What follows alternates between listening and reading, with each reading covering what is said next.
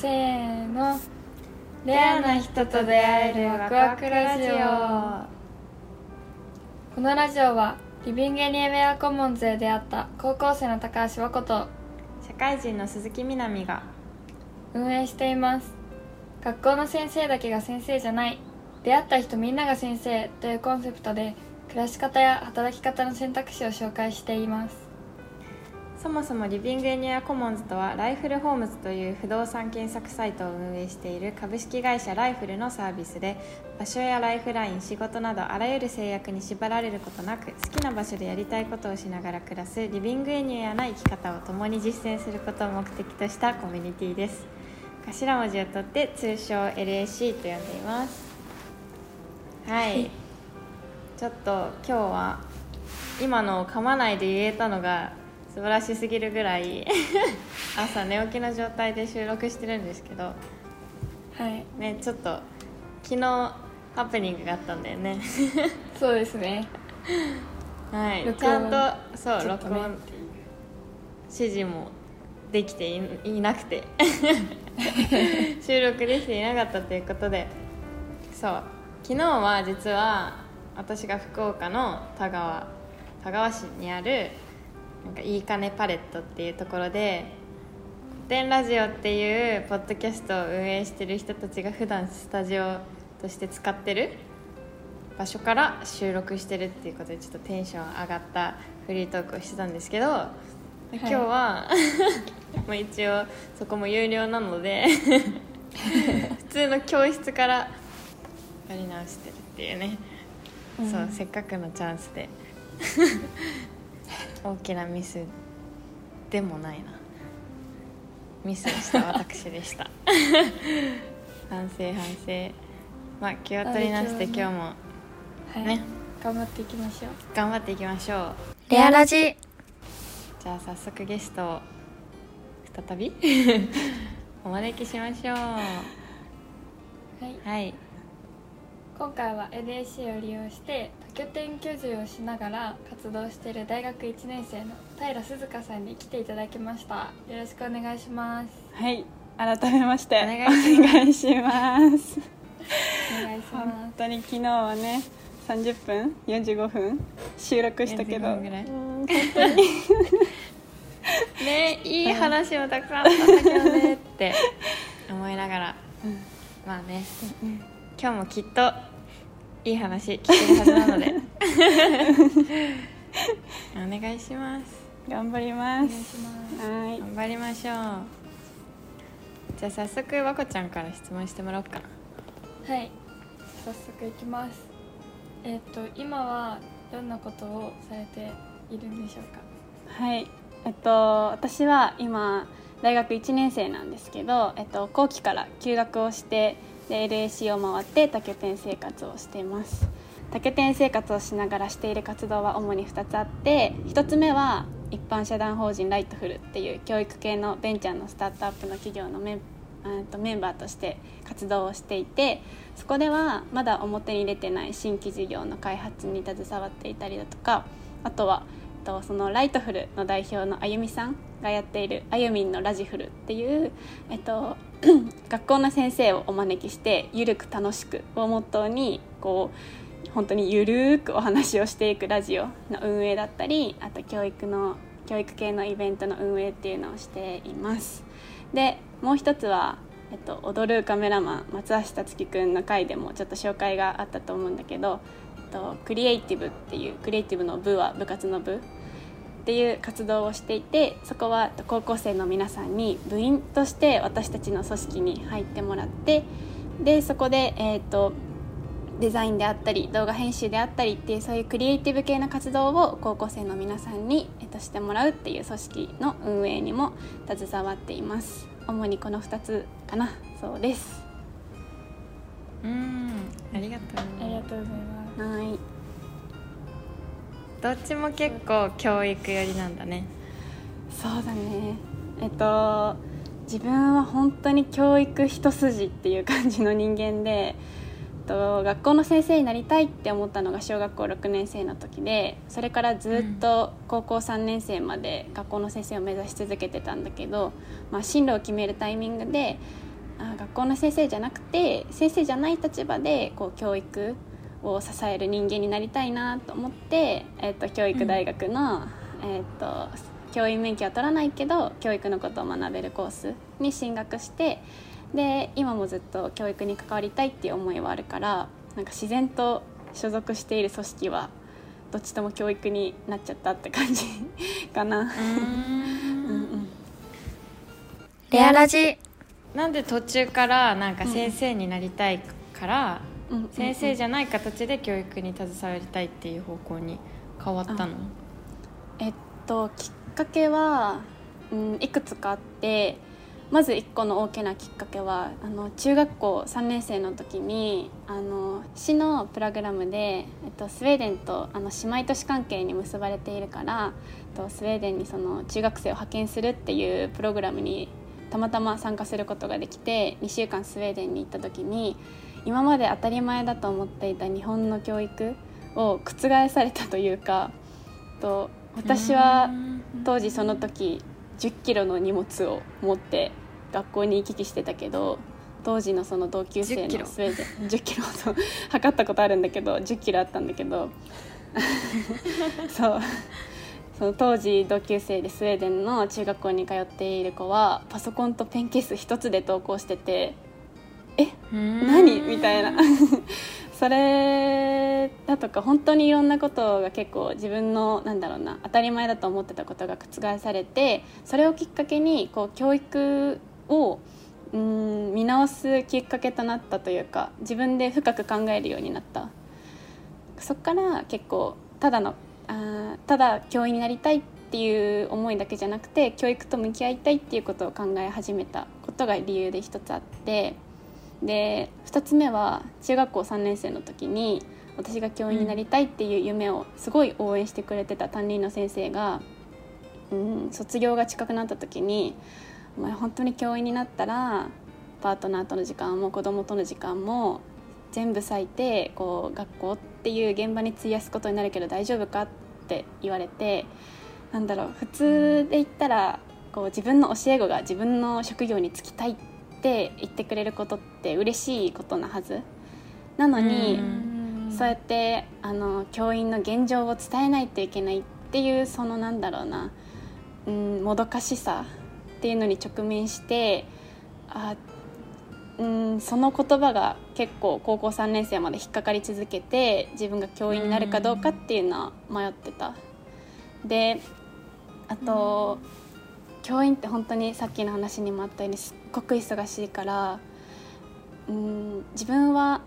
うん、教員っていう職業が尊いものだっていうことは本当に前提としておいておいて自分にはやりたいことがたくさんあるから今もこうやって竹店生活してるし、うんうん。その自分のやりたいことを実現していくってなると教員っていう形で教育に携わってしまうとそういう時間がなくなってしまうかなっていうふうに思って私は教員とは違う道で関わろうって決めました。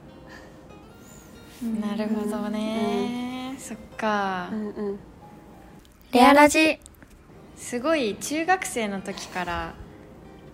よく考えてたんだね教育についてそうだね。なんでだろうね。まあ多分なんでなんだろう、うんスウェーデンの経験が本当に自分の中で衝撃的だったんだと思う。うんん。パソコン使ってるんだね中学生そう。中学生、え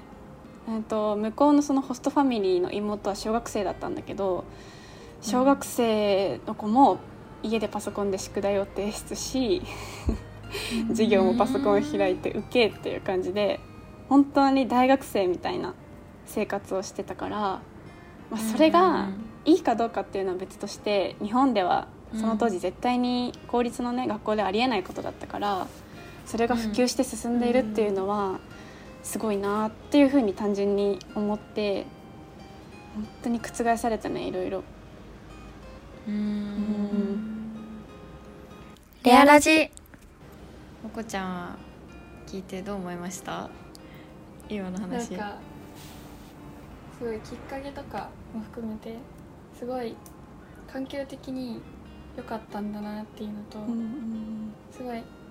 先生がめちゃくちゃいい人だったんだと思いましなんか学校の先生になるって子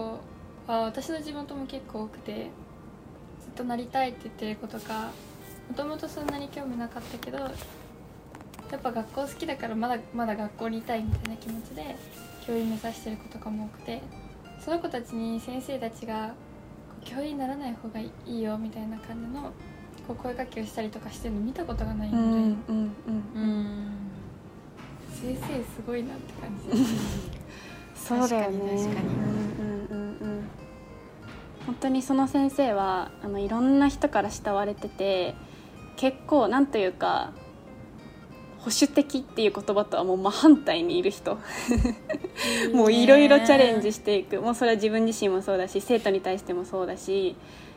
でそうなんだろうな。そのこういつまで、えー何歳になってもこう積極的に関わってくれるから本当に生徒みんなから好かれてて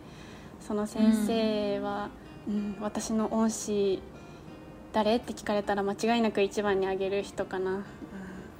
へえ、うん。そうなんだ、うんうん。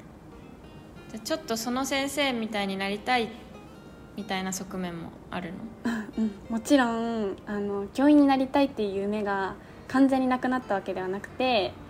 うんうん。なんかもしねいつかこう機会があれば学校現場に入ることもしてみたいなとは思ってるから、うん。うん、あの時当時その先生がやってくれたように自分も子供たちにやりたいなっていう思いはもうもちろんある。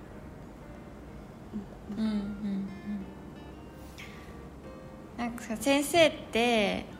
まあいろんな人がいると思うけどなんか大学でその教員免許を獲得して教育実実習とかもしてなんかいきなり学校現場に入るみたいな、うんうんうんそういうのが一般的なルートかなっていうふうに思っててあんまりだからその働いたりとかうんなんかその学校以外でうんうん。学校以外の社会であの過ごした経験みたいなのがどうしても少なくなっちゃうと思うんだけどうん。そのためにそのためにじゃないや。そうそうありながらもその生徒に対してなんだろう。あ違うな。なんかいろんな経験をするにはなんかどうしたらいいと思う？あーいろそんなのいろんな経か験をした先生うんうんうんうんうん。になるためには。そうだね。えっとその先生その恩師も、えっとうん。教育大学じゃなくてどこか違う大学を出て通信で免許を取ってっていう風だから多分その教育大学、そうなんだ。うん、教育学部じゃないところできっといろんな経験をされてたのかなって思うし、うん、面白いなって思う先生はやっぱりね、うん、こうちょっと変わったキャリアを積んでたりだとか経験をしていたりっていうのがやっぱりあるからそっかどういう経験をすればいいかなんだろうな、うん、まだ大学1年生の身だからそんな偉そうなことは言えないんだけど結構教員免許を取る過程って教員採用試験に受かることが目標にはなっているからそれだとやっぱりいざ教員になった時に本当に必要なスキルであったりそういうなんだろうな。うんノウハウっていうものを得られずに教員になってしまうからやっぱり学校外まあでも学校のサークルとかではもちろんいいんだけど勉強以外のことも経験することはやっぱり重要だなっていうふうに私は思ってて、えっと、面白い先生だとなんか飲食店の超忙しいバイトうん。をもうどこが忙しいかってもう自分で見比べてでここが一番忙しいぞっていうところに入ってでそこで段取りだとかなんかこう効率よく進めるみたいなことを学んで今の教員生活に生きてますみたいなことを言ってる人もいたから なんかねそう。この経験をした方がいいんじゃないですかっていうのはないけどなんだろうね、うん。やっぱいろんなことをすればした分だけ教員になった時にこう幅が広がるというか、うん、面白い話とか子どもたちに展開もできるんじゃないかなっていうふうに大学1年生ながら考えてます。なるほどね、レアラジ。なん。か私はクリエイティブの部員だから、鈴鹿さんとその部員として関わることがここのところ多くて、うんうんなんか鈴鹿さんのテンション感とか、なんか年がそんなに離れてるわけじゃないじゃないですか、うんうんうん。2つ？うんか、で私お姉ちゃんが大学1年生なんでそうなんだ。うん同い年なんですけうんど、うん。だからすごい喋りやすいし、うんうんなんか喋ってる内容とかめっちゃ面白いですよ待って私そんな面白い。ちょっと。とりあえず基本うん。基本笑顔だから。まあそうだね。めっちゃつられて笑っちゃうあーあーありがとうまこちゃん。えー？そうだなんかいつも笑顔でいちゃうのはね確かに言われるね。あのバーテンダーのタカちゃんレアラジにも出てたうんタカちゃんにも「すずいつも笑顔だね」ってめっちゃ言われる。めっちゃいいことだね。そうだね。本当にいいことだよね。ちょっとこれはねあんまり意識はしてないんだけどちょっと自分のそうなんだ。うん、アイデンティティとしてあのちょっと、うん。これからも笑顔でいます いやそうなんか結構うんうん。あの、まあ、下田でもすずちゃんにはさ何回か会ってるけど、いつもニコニコしててでなんか、まあ、若干ふわふわしてるイメージだったからうんうんうん。でもなんすごいなんだろうアクティブに活動してるからきっとうんうん。裏でたくさん考えてるんだろうなとは思ってたんだよね。でも今日、そうもう本当にしっかりうん。なんだろう教育に向き合ってきたんだなっていうことうんが分かって、まあ、ギャップにキュンって感じもしたし。まあそれは冗談だけど。そう。いやなんかね、そう。いやでもそのキュンじゃなくてなんだろうね。なんだろうすすごいなんか尊敬の念が増したっていう感じかな、本当に。そんな、いうん。やそう言ってもらえて嬉しいです。まあちょっとね普段ねふわふわしてるしドジだし。なんかそれも強みな感じもする。そうだね。ね。そうだね。ちょっと強みとしてアピールしていこうかな、うん あとまあ私も教員以外の方法で教育に携わりたいってずっと思ってる人間だから、うんなんかそういう面でも普通に刺激受けたし、一緒になんかね LAC とかも通して企画うんできるチャンスがあったらいいいなって思いながら聞いてたりした。そうだよね教育ってね本当に幅広いもんねなんかもうこれも教育ですって言ったら教育だしもうこのラジオだって、うんもし私のこの発言した内容が誰かの何かに刺さったとしたらそれはもしかしたら教育の一部になるかもしれないし、うん。ん。なんかそうそうそう、んうんうんうん。幅広いからね一緒に活動できたら嬉しいな。ね。うんうんうんうん。ぜひぜひ。レアラジそもそも鈴鹿さんはなんで竹天教授で LAC 利用されてるんですか、えっともともとは多拠点生活をするために LAC を利用したいっていうふうじゃなくてあの下田？伊豆下田に住むために LAC を利用しようと思っていて、と、その理由は、えっと、クリエイティブっていうものをあの辰樹くんがあの下田のちょっと下南にある南伊豆っていうところにこう持っていこうってしていたあしている時期があったんだけど、えっと6月だったかな。今年の6月に私はそのクリエイティブのメンバーとしてじゃあ辰樹くんのもとに遊びに行ってみようみたいな本当にゆるい感じで何人かで辰樹くんのもとに遊びに行った時にそれこそ辰樹くんが南伊豆の人たちとこう関係を構築して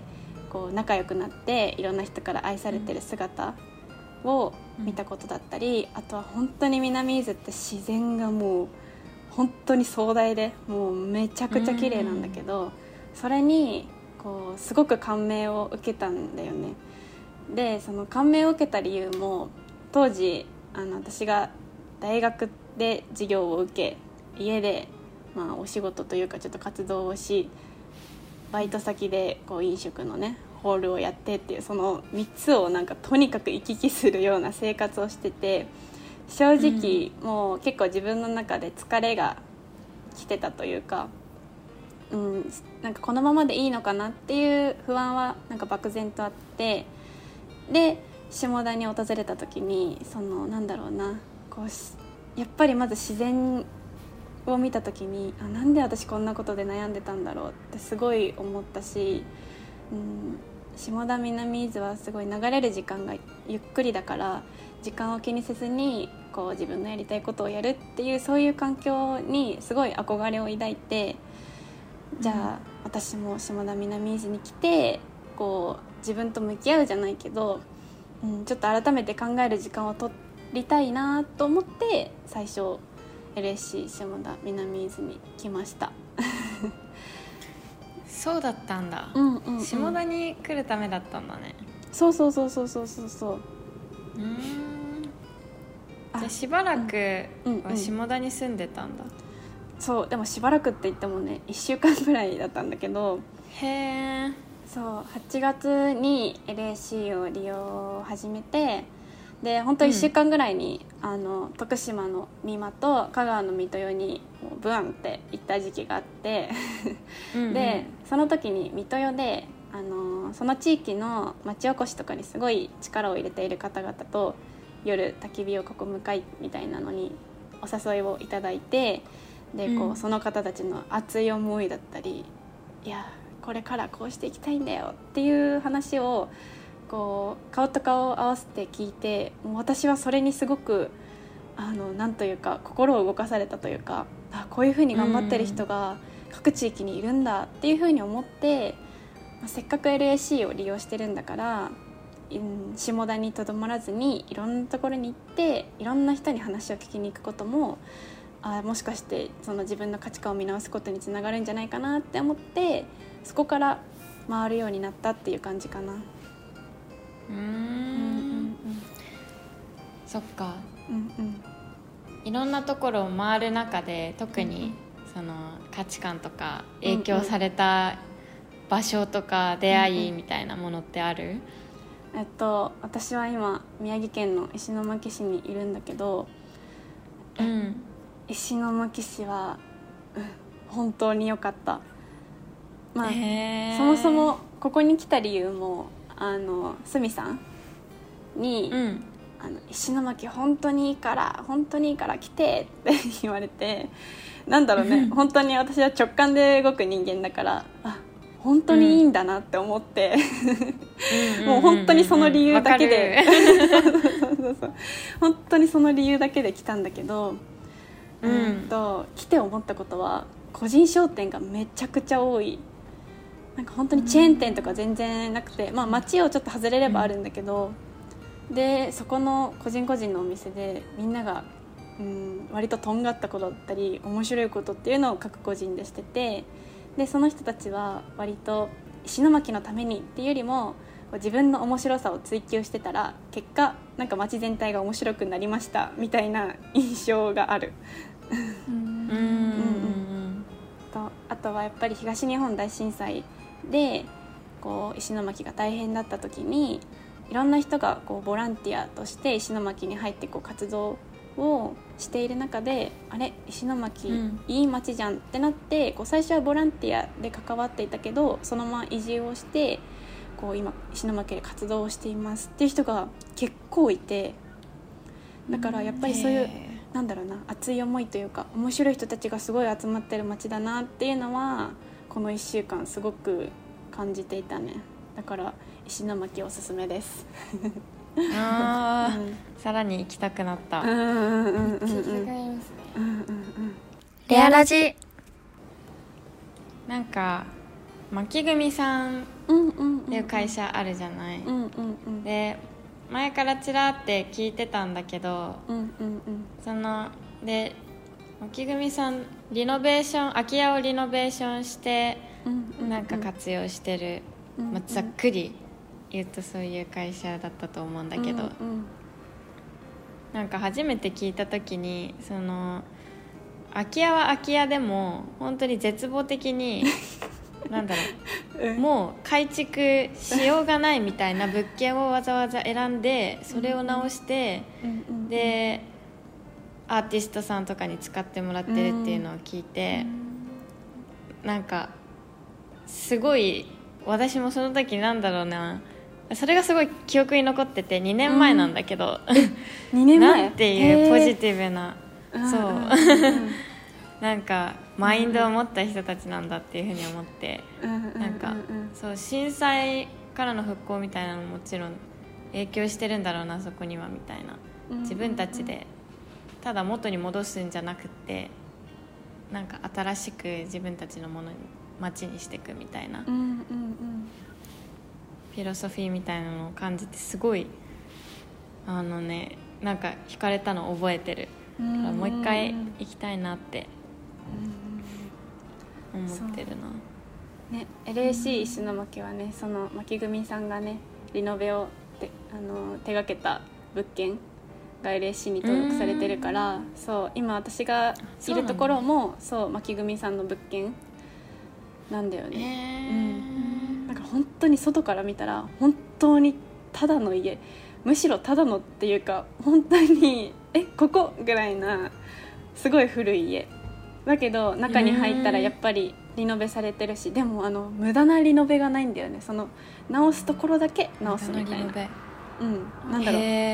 あの綺麗にしようっていうのはまあもちろんあるとは思うんだけど結構そのままのところも使えるところはそのまま残されてるし。うん。うん、なんか本当になんかこう、うん、環境のことだったり、まあ、いろんなことを思ってうん。リノベされてるんだなっていうのは生活しててねすごく思うかな。ああそうなんだ、うんうんめちゃめちゃ素敵ですね、うんうんうんうんうん。行ってみたくなりました一層。レアラジ。じゃあ最後の質問に行きますか。いきますか。まこちゃんにお願いしようかな。はい。最後の質問は、えっと鈴鹿さんにとってレアな人ってどんな人ですか、レアな人。うんなんかあげるとしたらこの人っていうのは一人いるんだけど、まあ、前提としてね、私の考えとしては私はやっぱりそのいろんな地域を回って人に話を聞くっていうことがすごい好きだからなんか、うん、とどうしてこのお店開いてるんですか？とかどうしてこういう活動してるんですか？っていうふうに聞くことがすごく多いんだけどやっぱりなんか返ってくる言葉は割と「いや私なんてそんな面白い話ないよ」っていうふうに結構みんな言うんだけどでも話を深掘っていくと実は過去にこういうことがあってとかこれからこういうことしたいと思っててっていうふうにやっぱりみんなね面白いポイントというかあその人の人生を感じる部分っていうのはやっぱりどこかしらあって、うん、その人それぞれにレアな部分があるから、うん、レアな人はこんな人ですって言い切ることはできないっていうことはまあ自分の考えまあ前提としてうん。あるんだけど、うん。一人なぜか惹かれるっていう人がいて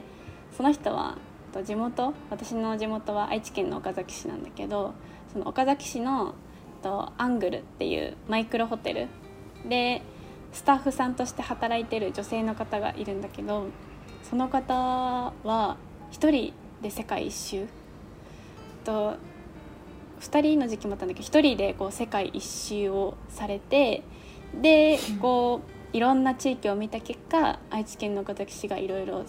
まあ住みやすいなっていうふうに感じて今岡崎市に拠点を置いている方がいるんだけどやっぱりいろんな景色を見てきた分その人の発する言葉であったり雰囲気っていうのは、なんだろうね言葉には言い表せないんだけどすごく惹かれるものがあって。うんうんなんかあまた会いたいなとか話聞きたいなっていう風にその人すごく、うん、自分にとって惹かれるものがあるからその人が自分にとってレアな人だったかな。うん。うんうんうん。ありがとう。うん。ありがとうございます。なんか今後一応うんうん。10回目じゃないや10人まではなんか LAC のユーザーの人にうんレアラジに来てもらおうってうん若ちゃんと話してるんだけど、その後は、まあ、LAC に限らず、なんか本当にお話聞いてみたいなって思う人に来ていただききたいなって思ってるのね、だからそのすずちゃんのすずちゃんにとっての強いてあげるならレアな人っていうその方にもあ お話ケ聞きたいなって思った。ーオッケー。もしよければ、うん。2223から地元に帰るから、まあ、多分アングルにも行くからその時に会えたらあのお話はしてみるよ。ありがとう、んん。オあッケーオッケー。はーいりがとうありがとう。じゃあ今日はこんなところで終わりにしていきますか。はい。はい。大学楽しかっ1た年生であ楽しかった。ありがとう。楽しかったです。楽しかったね。はい。すずちゃんに大学1年生のすずちゃんに教育にまつわる話とかいろいろしてもらいました。ありがとうね。はい。こありがとうございました。ちらこそありがとうございました。レアラジ。はいじゃあ次回予告にしますか。はい。次回予告です。次回は特許店居住をしながら LAC をテーマに卒業研究をしつつインターンや学生関連のプロジェクトなどアクティブに活動中の小酒ゆまりさんに来ていただきます。はい。皆さんお楽しみに。楽しみに はいその次か。はい。この番組はリビングエニウェアコモンズで出会った高校生の高橋和子と社会人の鈴木みなみがお送りしました。それではまた次回お会いしましょう。バイバーイ。バイバーイ。バイバイ